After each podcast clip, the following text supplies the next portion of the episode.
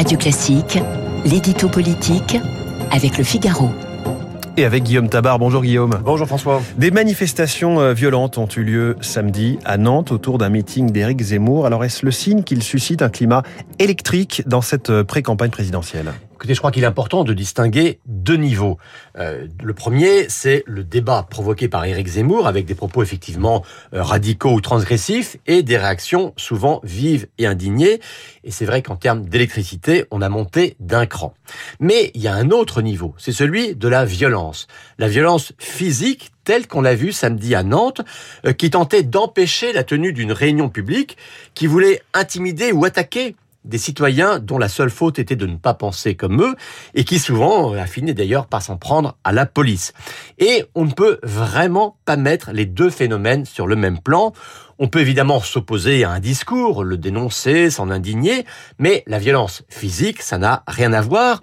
Et euh, si ces voyous n'étaient pas inquiétants, on s'amuserait presque de voir ceux qui prétendent empêcher ce qu'ils appellent le fascisme employer précisément les méthodes les plus fascisantes que sont la brutalité, la haine, l'intimidation et la volonté d'interdire de parole leurs ennemis. Alors samedi, il y avait une dépêche AFP qui disait heure entre pro-Zemmour et anti-Zemmour, comme s'il y avait eu une violence symétrique et mmh. co-responsable. Eh bien non, il faut le dire clairement. À Nantes, il y avait d'un côté des agresseurs, les antifas, renforcés de militants communistes, et de l'autre, des agressés. Est-ce que l'on peut exclure une part de responsabilité d'Éric Zemmour dans la manifestation de cette violence? Alors, dans le cas de Nantes, oui, totalement. Euh, ces antifas, hein, cette ultra-gauche que l'on a déjà vue à l'œuvre au moment de Notre-Dame-des-Landes, des retraites ou des Gilets jaunes, elle n'est pas neuve.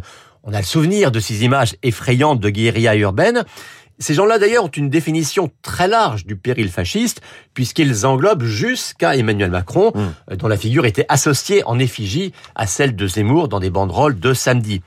Alors, une fois encore, tous les combats idéologiques sont légitimes, toutes les alertes ou toutes les mobilisations sont possibles si on les croit nécessaires.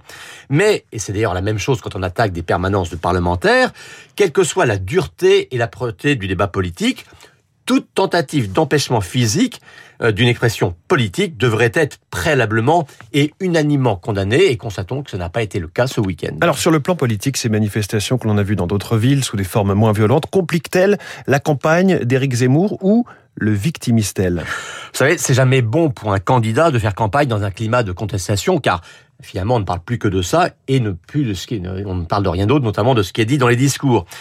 Mais ces excès de violence permettent à Zemmour de dire voyez de quel côté est la véritable intolérance, de quel côté sont les vrais ennemis de la liberté. De même, hein, le traité de Guignol, comme l'a fait Anne Hidalgo euh, dimanche, hmm. aurait sans doute eu plus d'effet, aurait plus pour effet de consolider le noyau dur de ses sympathisants.